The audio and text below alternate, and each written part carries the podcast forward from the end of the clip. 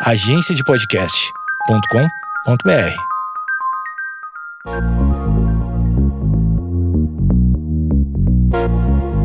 Você está ouvindo o Geekonomics Podcast, onde nossa racionalidade é questionada e a economia comportamental é explicada. Nossa verdadeira humanidade desvendada sem reservas e com a dose certa de ciência e reverência.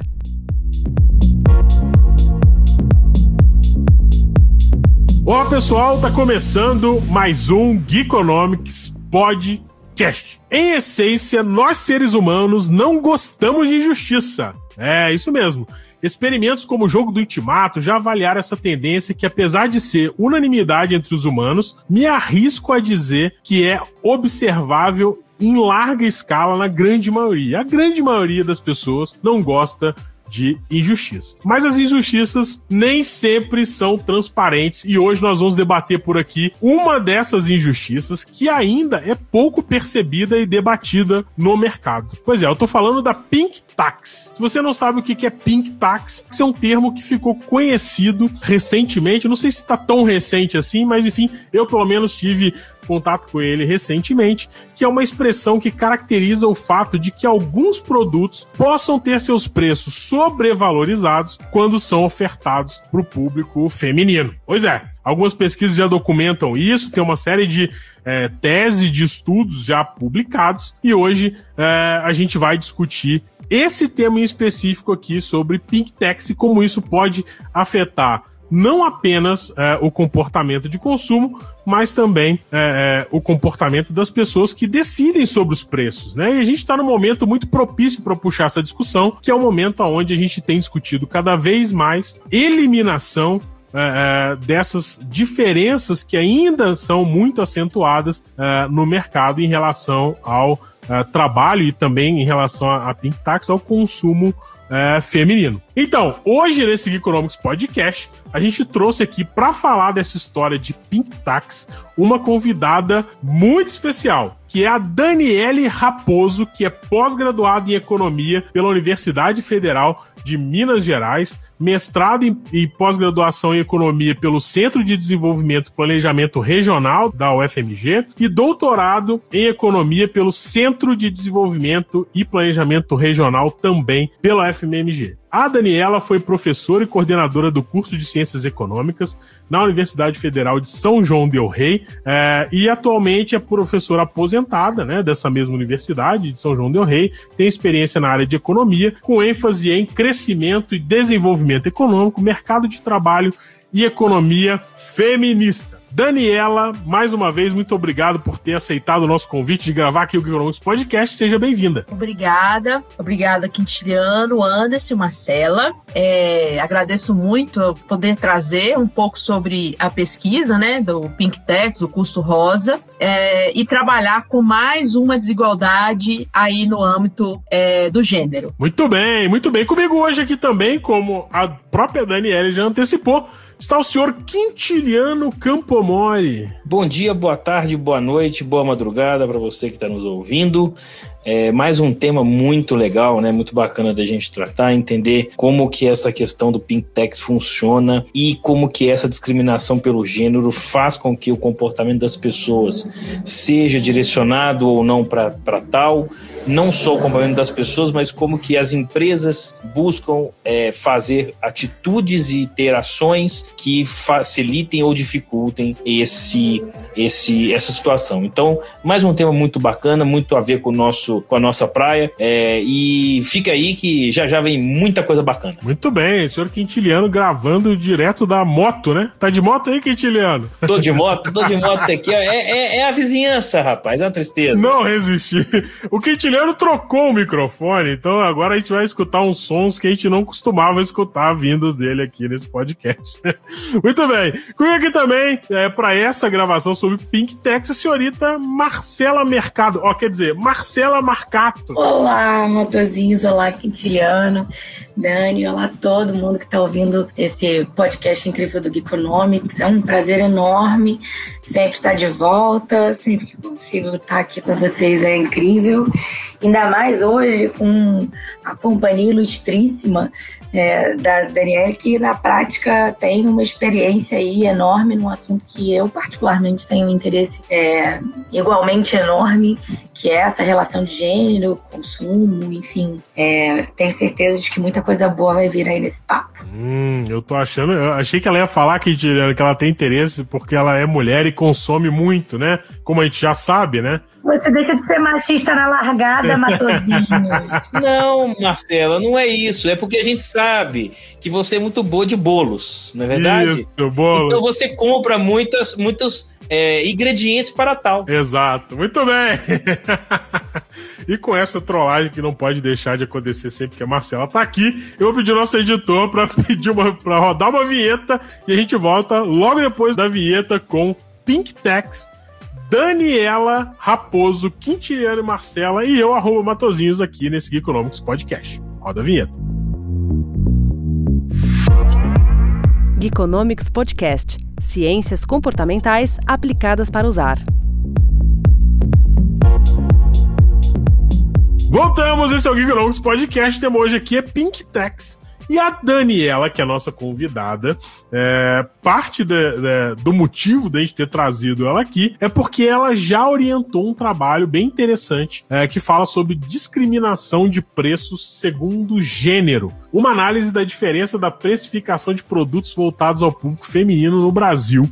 Então eu queria já abrir logo esse primeiro bloco, pedindo a Daniela para comentar um pouco para gente, primeiro, como foi esse, é, é, esse trabalho e quais as percepções que ela tem a respeito da Pink Tax. Esse trabalho, ele foi para mim uma, uma surpresa, porque a aluna Laura Amaral, ela estava no segundo período de economia e esses alunos hoje, os, os jovens, eles trazem para gente é, muita novidade, né?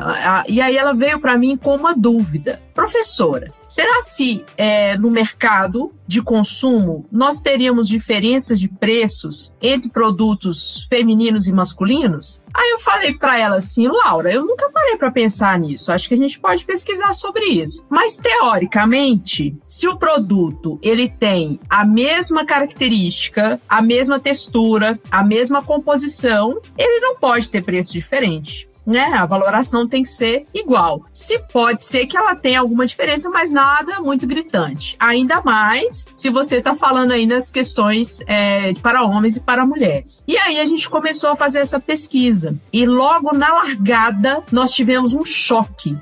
né? É, ela pegou a primeira coisa óbvia, que foi é, o gilete. E aí tinha o gilete é, azul e o rosa. Eita. E a diferença de preço entre o azul e o rosa era em torno de 40%. Meu amigo. É, aí dado esse choque, eu falei, Laura, agora a gente vai pesquisar a fundo, porque além é, da desigualdade salarial, que hoje ela está em torno, pelos dados da PNAD, de 22%, né? A distância aí dos salários, as mulheres recebem em torno de 78% é, dos salários que os homens recebem, né? É, ca no caso de economistas, por exemplo, pelos dados da, da RAIS, CAGED, nós temos uma diferença salarial, nós recebemos menos 24% em relação aos homens, com o mesmo nível de escolaridade, né? A gente tem essa diferença. Então, além dessa desigualdade, a gente também tinha desigualdade no, no quesito preços, né? E aí a Laura é, escreveu o projeto, apresentamos o projeto e foi aprovado pela universidade. Nós começamos a fazer o trabalho. E pessoal, é um tema extremamente novo. É, os dados são dos Estados Unidos, lá do PROCON deles, né, de defesa do consumidor, são de 2015 o estudo deles, então extremamente recente, mostrando ali uma diferença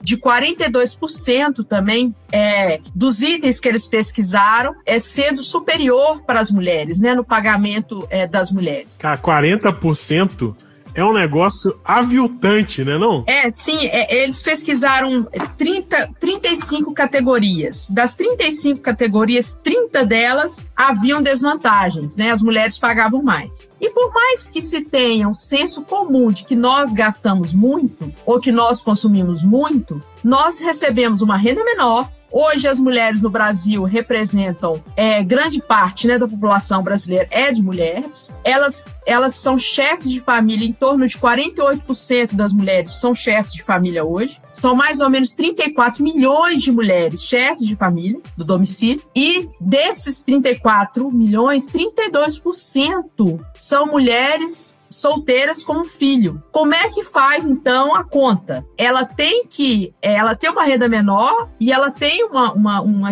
um consumo e ela paga mais por esse consumo só pelo fato dela ser mulher, né? É, então é, isso foram, foram questões que nós trabalhamos na, na pesquisa é, e nós não conseguimos identificar na teoria econômica, é, microeconômica, melhor dizendo, clássica, uma explicação é, para a discriminação de preços. É, a gente é, na, na, explicação de discriminação de preços da teoria microeconômica, é você não tem a questão de não estar tá disposto a pagar. Nós, mulheres, não estamos dispostas a pagar mais por, só simplesmente por ser mulher, né? É, e aí você abre um novo questionamento. Né? Eu fiz o meu dever de casa, o Quintiliano gosta de me cobrar, que às vezes eu não leio pro podcast, né, Quintiliano? Jamais, Mas... jamais faria isso. tem, tem registro em áudio, tem registro em áudio, não adianta negar. Mas... Eu não tenho essa populância, eu jamais faria isso com um amigo. Ah, enfim, brincadeira. Ah, eu tenho, eu fiz aqui, ó, para esse podcast, eu levantei oito hipóteses ah. ah. que podem, na minha, na minha eh, visão, impactar essa história do preço eh, diferenciado. Uh, entre produtos de homem para homem e para mulher. Uma coisa é certa, como a Daniela já falou, né? Não faz o menor sentido você mudar uma cor ou seja, um produto que tem a mesma utilidade de uso e a mesma qualidade é, é, é, de produto, qualidade intrínseca no objeto, não faz sentido ele ter preço diferente, né? É, num primeiro momento choca, né? É assim, pô, não é possível. E aí, esse exemplo da lâmina de barbear, né? Eu tô ficando igual a Globo, é a companhia da Marcela. Ao invés de falar gilete, eu falo lâmina de barbear. Ao invés de falar bombril, eu falo esponja de aço. Tá correto isso, né, Marcela? Com certeza. Porque vai fazer merchan à toa pra quê, né? Mas é isso. A lâmina de barbear é um exemplo muito bom, porque é um produto que tem, é quase substituto perfeito, né? Em tese, a mesma lâmina de barbear que é, que é utilizada pela mulher pode ser usada pelo homem sem nenhum prejuízo. E eu falo isso de cadeira. A, a, minha esposa que não me escute aqui em casa, mas eu já andei filando algumas lâminas aqui de vez em quando. Né? Ô Marcela, você que você trabalha com marketing, né? O marketing explica essa diferença? Então, Matozinho. É, é sacanagem de marqueteiro isso aí, não? então, pode parecer, mas eu acho que tem menos de, de marqueteiro e mais de machismo estrutural nessa brincadeira. Porque na prática, quando, quando você vai pensar o desenvolvimento de um produto, todas as vezes em que é, isso eu cheguei a experimentar em algum momento da minha carreira, é ah, vamos desenvolver um produto para mulheres. Atributos é, são é, embutidos num determinado produto, inclusive na Gillette, que apesar de tecnicamente parecer idêntica à masculina, tem alguns aspectos, seja do design, seja da dinâmica, seja do. que são muito sutis mas muito sutis, a ponto de não gerar nenhuma percepção de valor em, em termos de diferença, mas que são diferentes. Então, a justificativa de todas as empresas que praticam preços diferentes para produtos masculinos e femininos vem dessa, desse espectro de que não, mas o produto não é idêntico, ele é diferente. Só que, realmente, ele pode até ter nuances diferentes, mas, em essência, ele tem as mesmas é, funcionalidades, ou ele funcionalmente tem as mesmas características. E aí, assim, é, pensando do ponto de vista de marketing, isso tem muito mais a ver com que valores ou que atributos eu incluo no meu produto para que ele seja percebido como feminino ou masculino. Deu para entender mais ou menos assim? Um pouco, mas eu só tinha uma dúvida, ô Quintiliano. Você tinha alguma dúvida que a Marcela ia aliviar pro pessoal do marketing nessa pergunta? Mas não tô aliviando, não, pelo contrário, eu tô batendo, tá? O que eu tô querendo dizer é que assim, tem muito incompetente no mercado e ao invés de olhar para o que a mulher de fato precisa ou não, que assim, segmentar é necessário, ok, mas o que, que de fato precisa? E como é que eu entrego algo relevante que justifique a uma mulher pagar um preço diferente. O que na prática acontece é que esse estereótipo feminino, ou não vou chamar nem de feminino, tá, gente? Para mim é uma interpretação absolutamente equivocada do que é feminino. Vou chamar do que é atributo afeminado, é, ou É, rosa, ou. Ó, curte, curte essa, hein? Curte essa aí que tira. É, não é feminino, eu sou mulher, eu, sabe? Não, eu não valorizo esses atributos, é, enfim, que usualmente são Afeminados, produtos afeminados. afeminados e que usualmente são, são tidos como justificativa para mudar preço. Se você quer mudar preço, legal, então me entrega algo que realmente valha para mim, como mulher, aquela diferença de preço. E aí, assim, já que o Patozinho fez dever de casa, eu fiz o meu aqui. Opa! lá na pesquisa da ISPM, que publicou lá um, um, um estudo brasileiríssimo é, falando sobre as, as- essas diferenças né, entre, o- entre preços de homens e mulheres, para homens e mulheres. E, assim, é chocante que nessa pesquisa eles dizem que 82% das mulheres não percebem essa diferença de preço de produto por gênero. agora elas vão perceber com o podcast.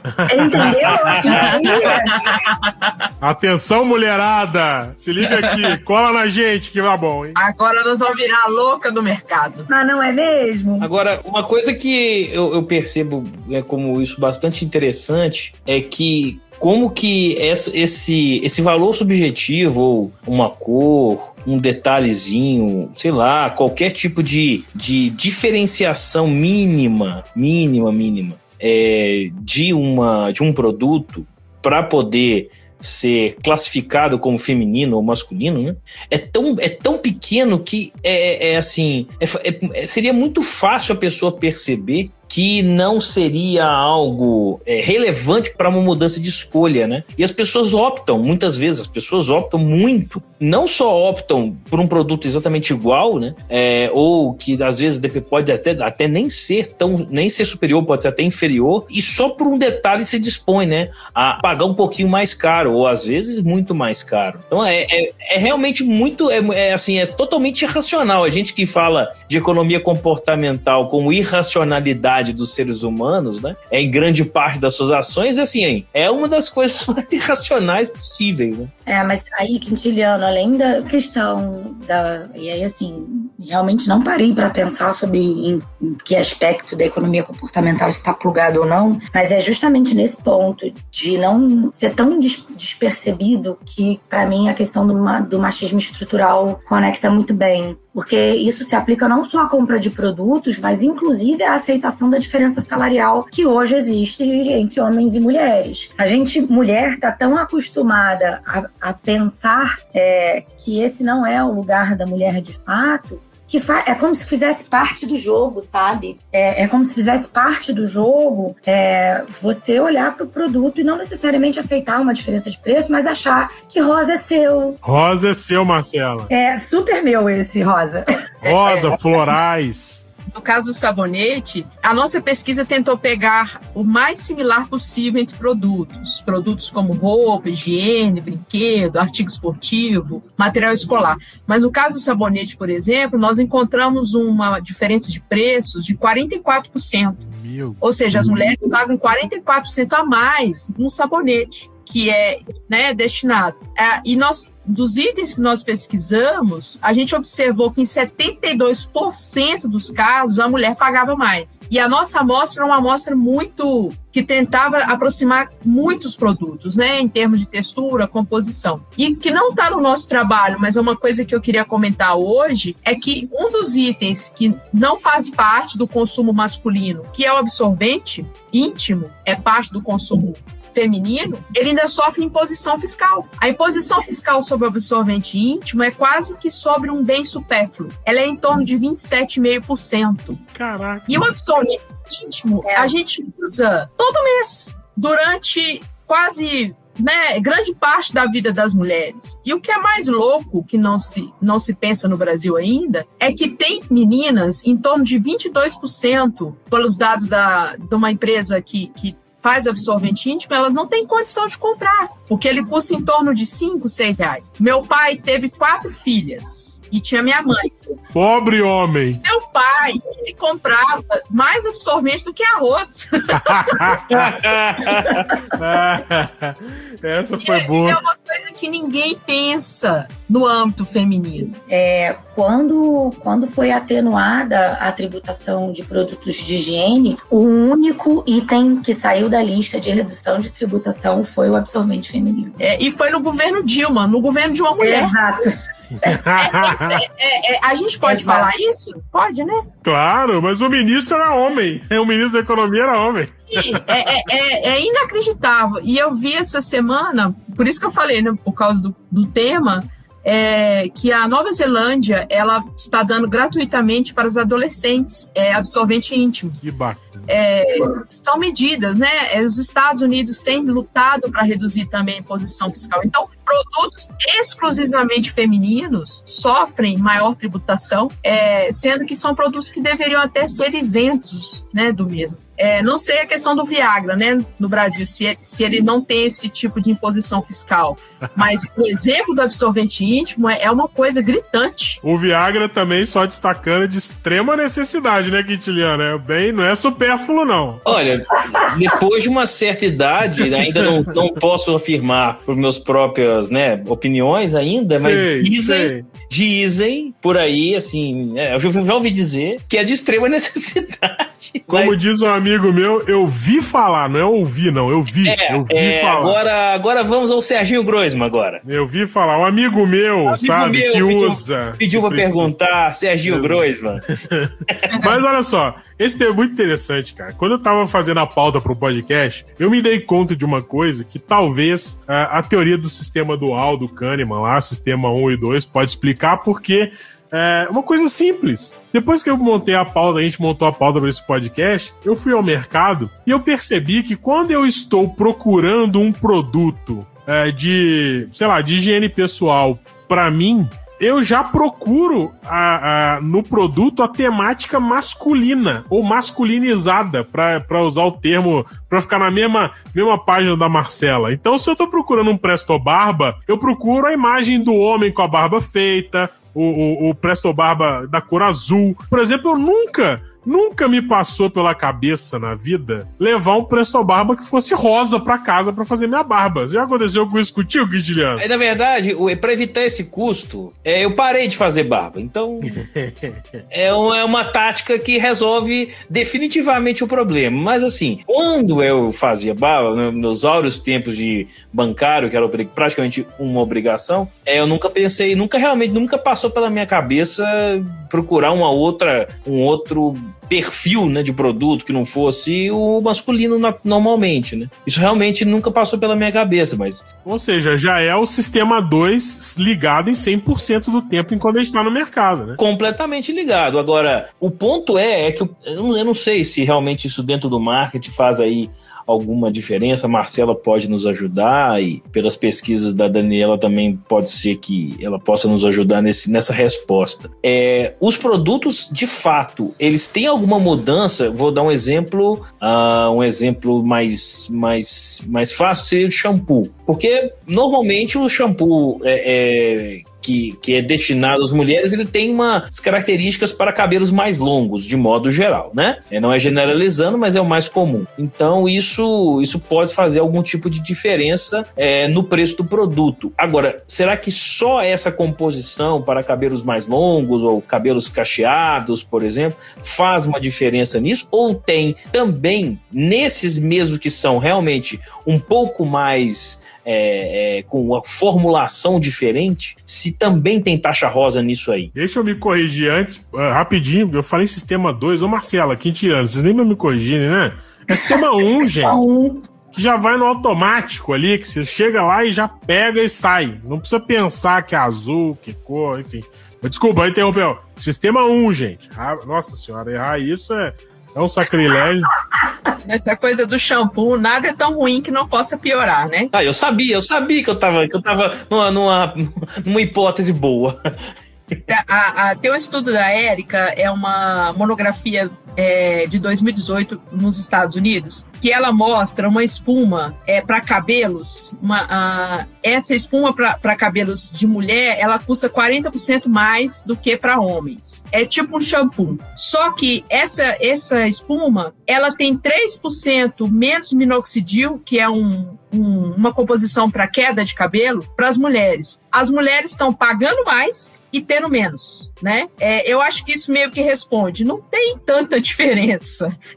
o que tem ainda é redução e pagando mais. E no quesito de corte de cabelo, no Brasil, você chega a ter uma diferença de 300% entre corte feminino e corte masculino. Eu falo isso com muita propriedade. Eu tenho cabelos curtos, porque eu já adoeci de uma doença que faz eu perder o cabelo. Eu fui cortar e paguei um preço absurdo, é sendo que eu poderia ter pago muito menos, né? É, só que o estudo dessa menina, da Érica, ela mostra uma diferença de 54% em Nova York para a mais, né? As mulheres pagam a mais, 54% para corte de cabelo. Então, são coisas que mostram que por mais que você tenha é, impressões de qualidade, para cabelo longo ou curto, enfim, você sempre tem é, é, distorções é, de preços, né? Eu vi um estudo e, e tá, tá, dentro das minhas hipóteses aqui, é, que saiu, deixa eu ver aqui, onde saiu, gente? Foi publicado pela Economist, um jornal de estudante, pelo Alex Octane. E uma, uma das explicações interessantes que ele dá, e ele até pega dado também dos Estados Unidos aqui no estudo dele, é que é, praticamente é, 74% do mercado de shampoo é dominado por apenas três empresas: a L'Oreal, a Protected Gamble e Gamble e a Johnson Johnson. Então, assim, isso pode ser uma das explicações, porque é um mercado extremamente é, oligopolizado, concentrado. Por exemplo, nesse de shampoo aí, que a, que a, a Dani, já tô íntimo, que a Dani comentou. é, eu sou fácil, gente, eu fico íntimo muito rápido. É, são três empresas lá que dominam é, é, esse mercado de produtos é, de, vamos dizer assim, de higiene capilar, né? Olha que bonito esse termo, hein? Gastei a vida agora. Mas enfim, uma outra hipótese que eu tenho, talvez, seja questão mesmo de oferta e demanda, sabe? Será que é, mulheres consomem mais, por exemplo, produtos de higiene pessoal? Será que isso é justificado? Nesse sentido, Matozinhos, não só higiene pessoal, mas, mas produtos de beleza como um todo. Isso inclui vestuário, maquiagem, perfumaria e outras coisas do tipo. Porque para muitas mulheres, assim, é, aí a exigência de beleza faz parte do repertório cognitivo. É como se a gente fosse ensinada desde sempre de que você precisa estar tá bonita e de que você precisa pagar o preço que for necessário por isso. Então, assim, essa é uma, essa é uma das é a norma social, né? Exato. Essa é uma das questões que é, essas grandes companhias, obviamente, conhecem muito bem e, e, e, se você for reparar, assim, a maior parte delas tem pelo menos duas linhas de produto, uma muito muito premium, muito luxuosa, onde você vê grandes estrelas de cinema e da moda e essa coisa toda reproduzindo esse mesmo padrão. É, e uma outra linha que talvez é, foge um pouquinho desse, desse inalcançável, mas ainda assim mantém um padrão ou um patamar de é, você precisa estar tá sempre bonita, assim, você precisa estar tá maquiada, você precisa seu cabelo precisa ser bonito. Essa questão da norma social é, é onde, onde talvez a gente conecte lá com a história do, do machismo estrutural, porque é, é, tão, é tão geracional já que ele já não é, é, é essa mentalidade não é percebida. Acaba que a então, norma impõe a mulher a, a, ficar bonita a qualquer custo, né? Como se fosse Exato, isso. exato. O custo social da gente não parecer feminina é muito maior que o custo monetário do imposto rosa. Exatamente. E, é, Caraca, é, genial essa frase. Eu vou até publicar é. ela depois. Sem brincadeira, é verdade, é verdade. É, você tem um custo aí, elas têm que ter essa forma de se apresentar, né? E isso é pego pela, por essas empresas, né? Elas percebem isso e oneram essa questão, né? Colocam Sim. essa questão. É, essa frase foi meio que uma construção depois da leitura daquele livro Mito da Beleza. Acho que esse é o, é o título, né? É, que fala sobre eu, essa. Eu sofri do, do Sistema 1 de novo na livraria, não peguei esse livro, achei que era só para menina. é um livro muito longo, mas ela fala a respeito dessa construção social da beleza, né? E do, e, e do tanto que a gente tem percebido mulheres gastando muito com essa questão, né? É, não que os homens não tenham se preocupado com isso ultimamente, eu acho que as barbas hoje em dia, o gasto com barba, né? Com cabelo, bigode, enfim, é, tem denotado os homens também preocupados com essa questão, mas nunca consegue chegar a exigência do feminino, né? Ou de parecer, de ser, né? E de se, se, se posicionar é, no mercado de trabalho com todo essa, esse gasto social, né? E eu ainda acho que ainda não é a norma pro, pro mercado masculino, apesar de ter evoluído bastante, concordo com você, mas ainda não é norma, né? É, o homem parecer de barriga não vai dar tanto impacto como a mulher parecer de barriga, né? Olha, é controverso, é controverso.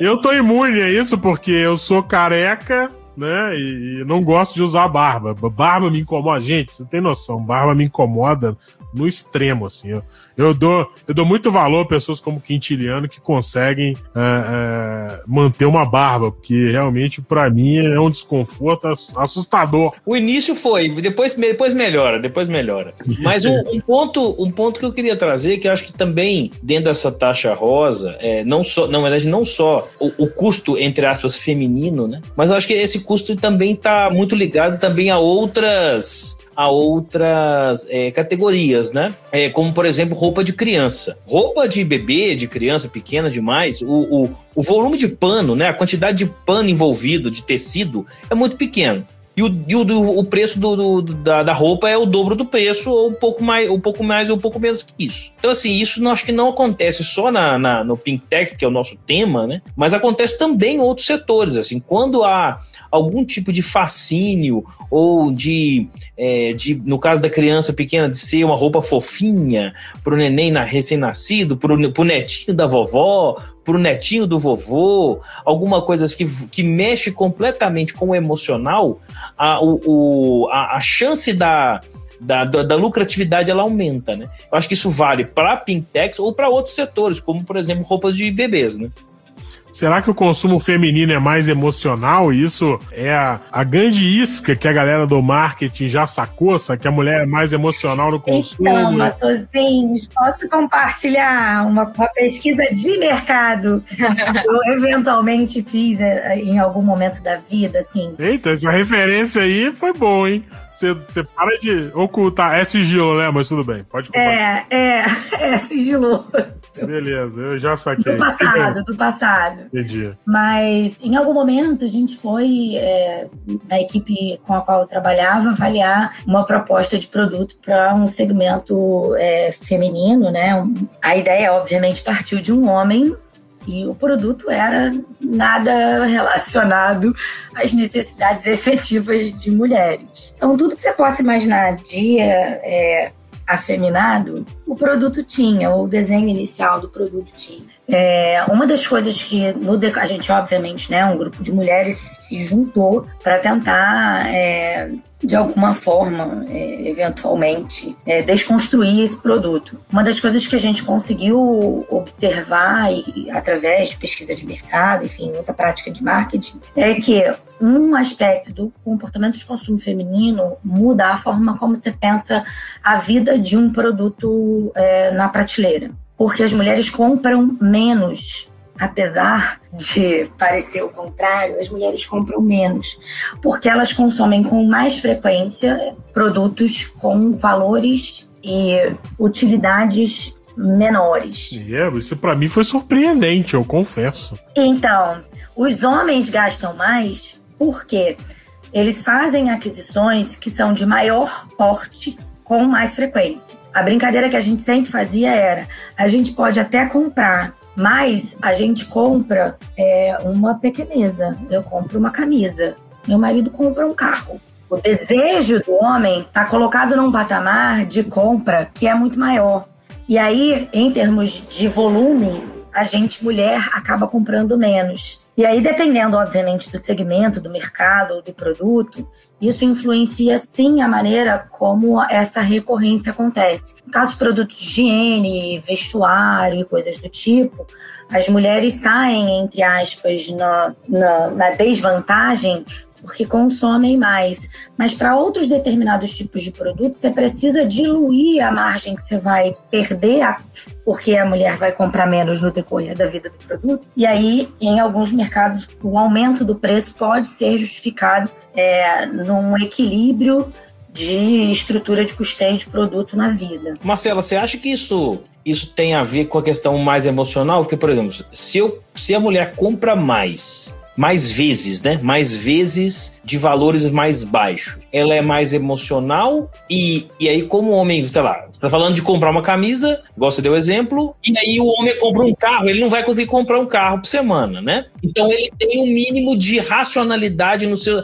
Apesar de ser um desejo, é um pouco mais racional ou não? Não, o que a gente constatou fazendo essas pesquisas, e tem até um livro que eu, na época, né, acabei consultando, chama Eu Compro Sim, mas a culpa é dos hormônios, que fala sobre essas relações de gênero e traz um pouquinho de neurociência, de como os, enfim, os hormônios. É, e a capa só tem mulher nesse livro. Aí.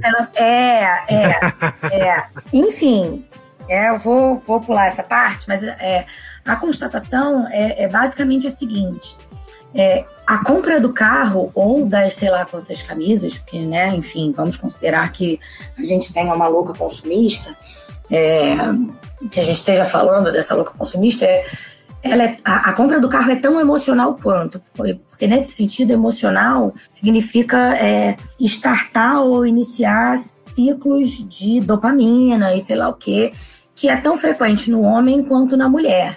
A diferença é que a realização desses ciclos se materializa mais facilmente em mulheres do que em homens. Então, ah, então significa que o homem é mais racional. Não, mentira. Porque na hora em que ele vai tomar uma decisão de compra, ele cai tanto na, na escorrega tanto na casca de banana quanto a mulher no sentido emocional da coisa. É, mas é, as mulheres é, se saciam com é, portes e padrões de compras diferentes. Ô Dani, você acha que a, a, questão de escassez pode ser um gatilho também para essa, essa história de, é, de ter uma pink tax, ou seja, alguns produtos é, que na verdade têm é, formatos e apresentações assim mais neutras, muitas vezes apresentam opções como diferencial, né? Opções, por exemplo, é, em rosa.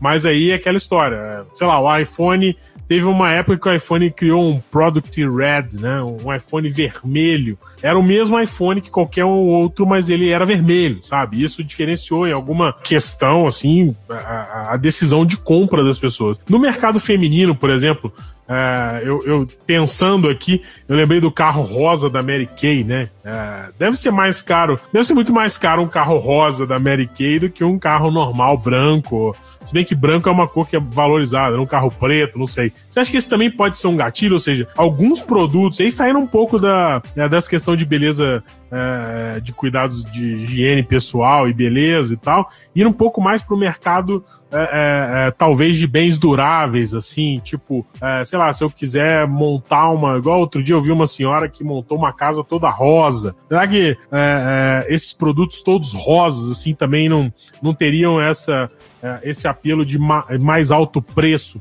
Porque eles também são mais escassos. Você não compra com facilidade uma TV rosa, um computador rosa, uma geladeira rosa. Eu acredito que sim. Nesse caso, você justifica é, muitas das vezes essa precificação. É, mas ao mesmo tempo, você cria toda uma forma é, aí no marketing, né, ou da propaganda, de você conseguir vender esse tipo de ideia, né? Você cria bebidas femininas, você cria é, é, carros femininos, né? Um carro rosa, é, ele vai ser adquirido ou para uma mulher ou para quem não tem problema com essa questão da cor. Mas ali você tenta justificar de alguma forma é, esse preço, né? Essa diferença, né? Porque é escasso, né? Porque é único, enfim. Mas a questão que incomoda é, é, o fato de você ter que fazer essas, essa. É, é de você jogar esse preço para as mulheres, né? Delas estarem pagando mais por esse tipo de, de, de produto, entende? É você jogar a gente para esse,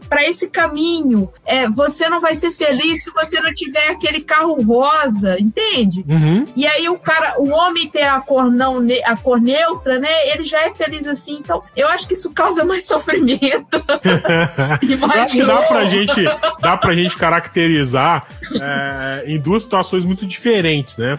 Uh, existe uma situação onde realmente uh, um produto pode ter um foco uh, de segmento feminino e ha haver uma justificativa para uma cobrança mais alta. No entanto, na grande maioria, vamos lá, do que a gente viu agora de consumo, vamos dizer assim, mais efêmero e mais recorrente, com produtos de beleza, corte de cabelo, enfim, alguma coisa nesse sentido, já é algo que não se justifica na medida em que não existe uma diferenciação tão clara muitas vezes, ou uma diferenciação tão importante que justifique, por exemplo, como a Dani já disse, 40% a mais é, é, no preço de um produto quando comparado a um produto similar é, para o público masculino, né? Isso, isso talvez só pudesse ser mudado também com comportamento, né? Agora, das pessoas de compra, né? Por exemplo, ficar encalhado o gilete rosa lá, encalhadaço, e vender só o azul ou verde, ou preto. Mas a bique rosa não fica encalhada.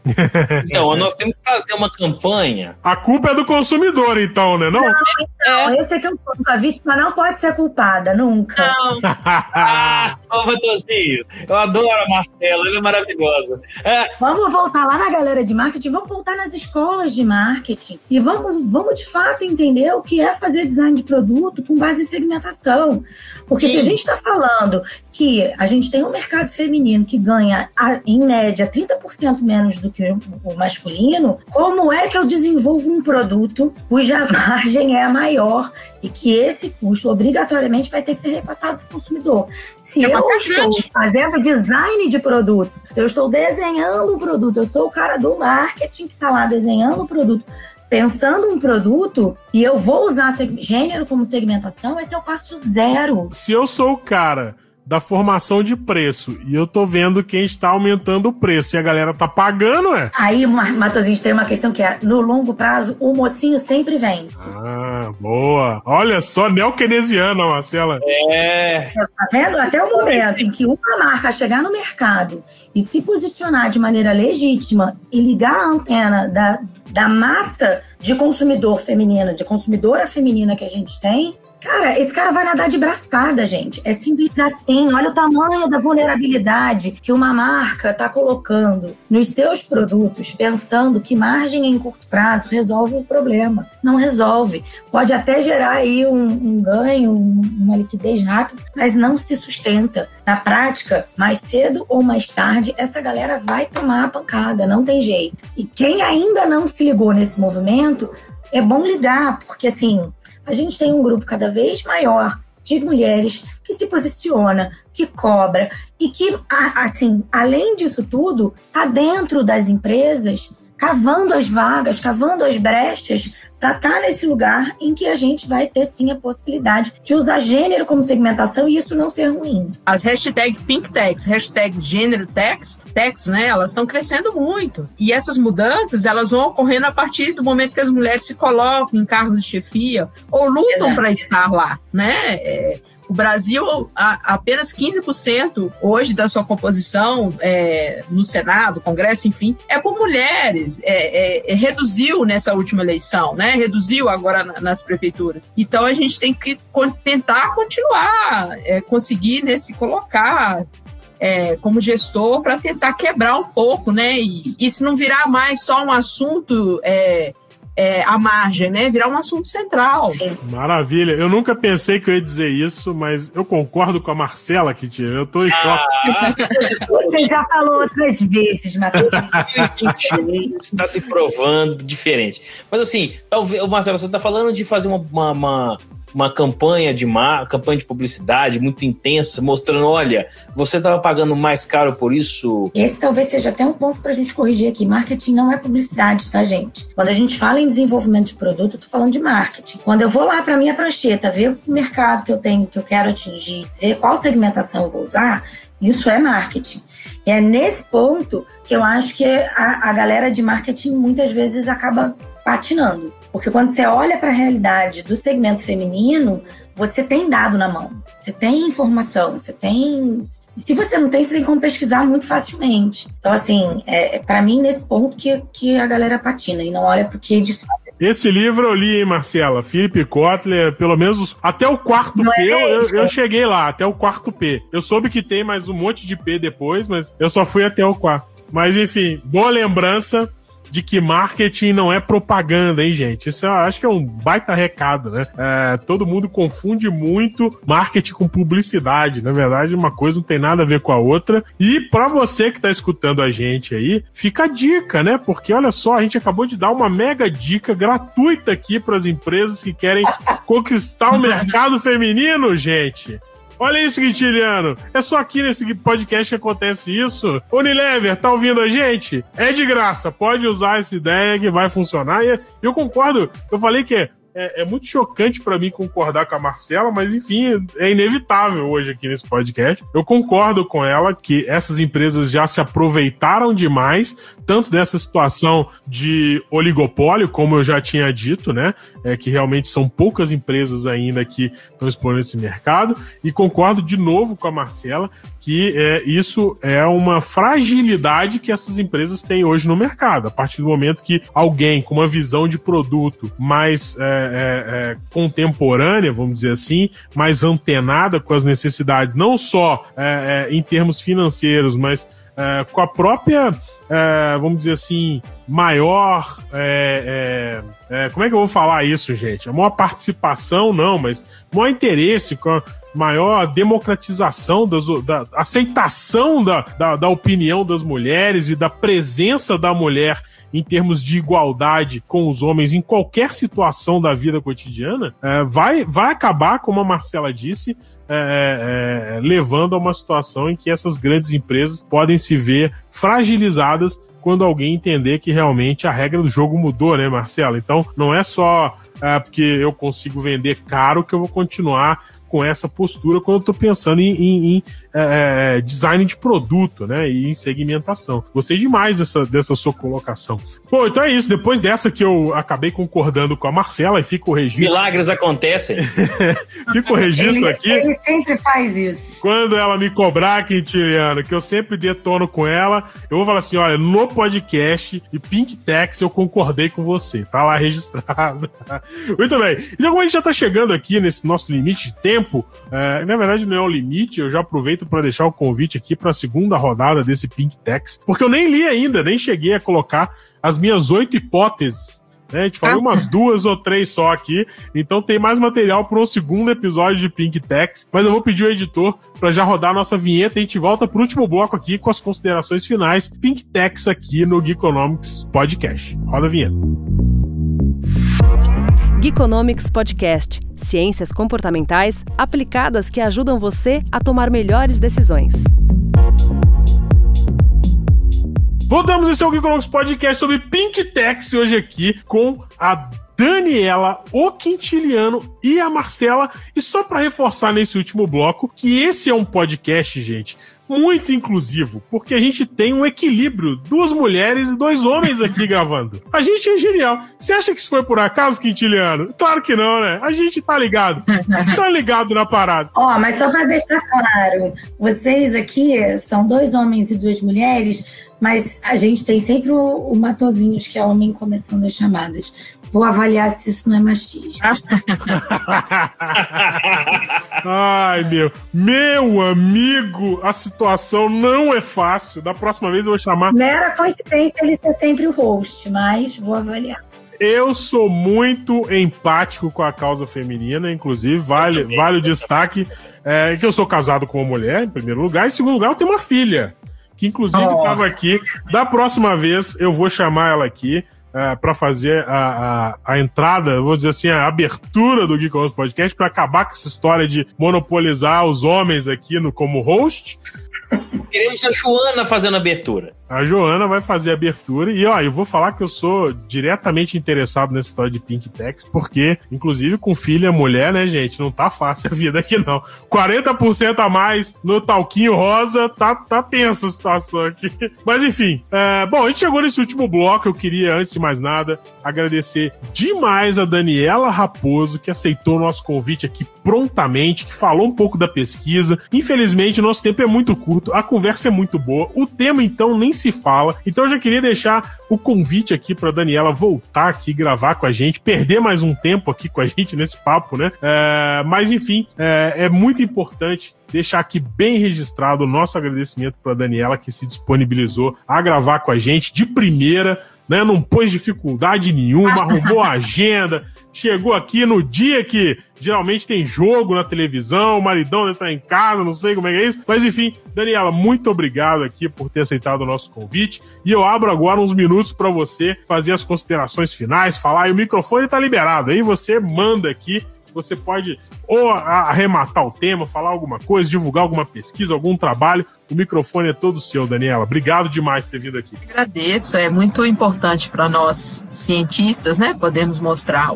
o, trabalho e o que ficou isso, né? A gente percebeu um, um, um custo rosa bastante presente na sociedade brasileira, né, na economia brasileira, ao mesmo tempo que tem muito pouco estudo sobre isso na academia, né, você vê muita, muitas coisas escritas, mas fora da academia é necessário é, mais estudos sobre e trazer um arcabouço teórico mais amarrado. Eu acredito que com a nossa conversa aqui da economia comportamental seja uma importante forma né, de percepção e com o que falamos aqui da Marcela do, do marketing me trouxe também muito insight pra, sobre isso, né? A, junto com a, com a economia feminista. Né? É, acredito que formas como essa, é, descontraídas, para trazerem assuntos tão sérios como esse, são formas da gente conseguir colocar é, na cabeça das pessoas, né, essa, essa preocupação e a, a sempre a percepção é, da importância que elas têm dentro da sociedade, né, e a importância da mulher também dentro da sociedade, como consumidora, como produtora, enfim. E ela partir aí para a luta dos seus direitos, né, e, e, do seu espaço com mais igualdade. Né? Agradeço muito. Então, muito obrigado, Daniela Raposo, direto da UFSJ, lá de São João del Rei aqui com a gente. Agradecer demais pelo tempo. E senhor Quintiliano, eu vou deixar a Marcela por último, porque é implicância mesmo. Senhor Quintiliano, suas considerações finais. Daniela, muito obrigado por ter aceitado o nosso convite. Foi realmente de bate-pronto.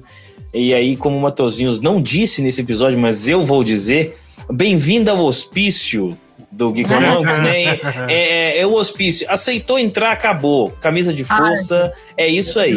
Então, esse tema é um tema muito legal, né? Um tema muito bacana da gente poder conversar e, e tá, quem sabe a gente começa um movimento, né? Por, por, por, um, por um consumo mais igualitário, né? Acho que não faz sentido, né? É, racionalmente não faz sentido que tenhamos um produto que seja da cor rosa, que custe mais caro, simplesmente por causa disso. É, e, e mesmo quando tem alguma diferenciação de forma, fórmula ou de efetividade, de utilização do produto, né?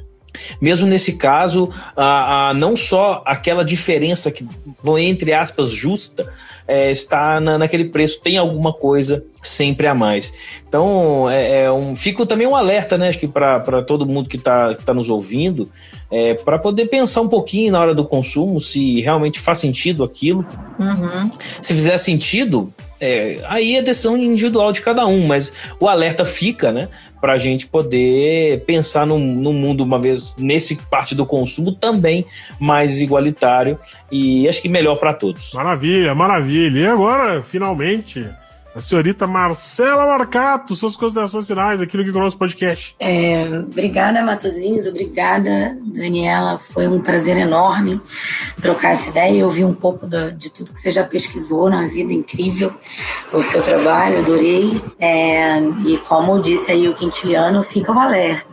Não só para quem consome, é, que eu acho que é é necessário a gente ter, mas também para quem está pensando produto, segmentação, para quem está olhando para desenho de, de, de mercado, enfim, a gente tem muito modelo de negócio novo saindo, muita coisa sendo desenvolvida. É, vale ficar atento ao que é de fato necessidade percebida, o que, que é, enfim, é, valoroso para o segmento de clientes com quem você vai trabalhar e eu tô torcendo assim imensamente para que muitas marcas, não só de produtos de beleza, mas especialmente assim produtos financeiros, produtos é, eu acho que a gente ainda tem tanto, tanto mercado que a gente tem diferença de gênero que a gente pode aproveitar para gerar valor para as pessoas, para a sociedade, que é, tomara que isso se dissipe e mulherada, vamos fazer valer, vamos cavar essas vagas Vamos encontrar essas brechas e vamos fazer, senão a nossa geração, a próxima,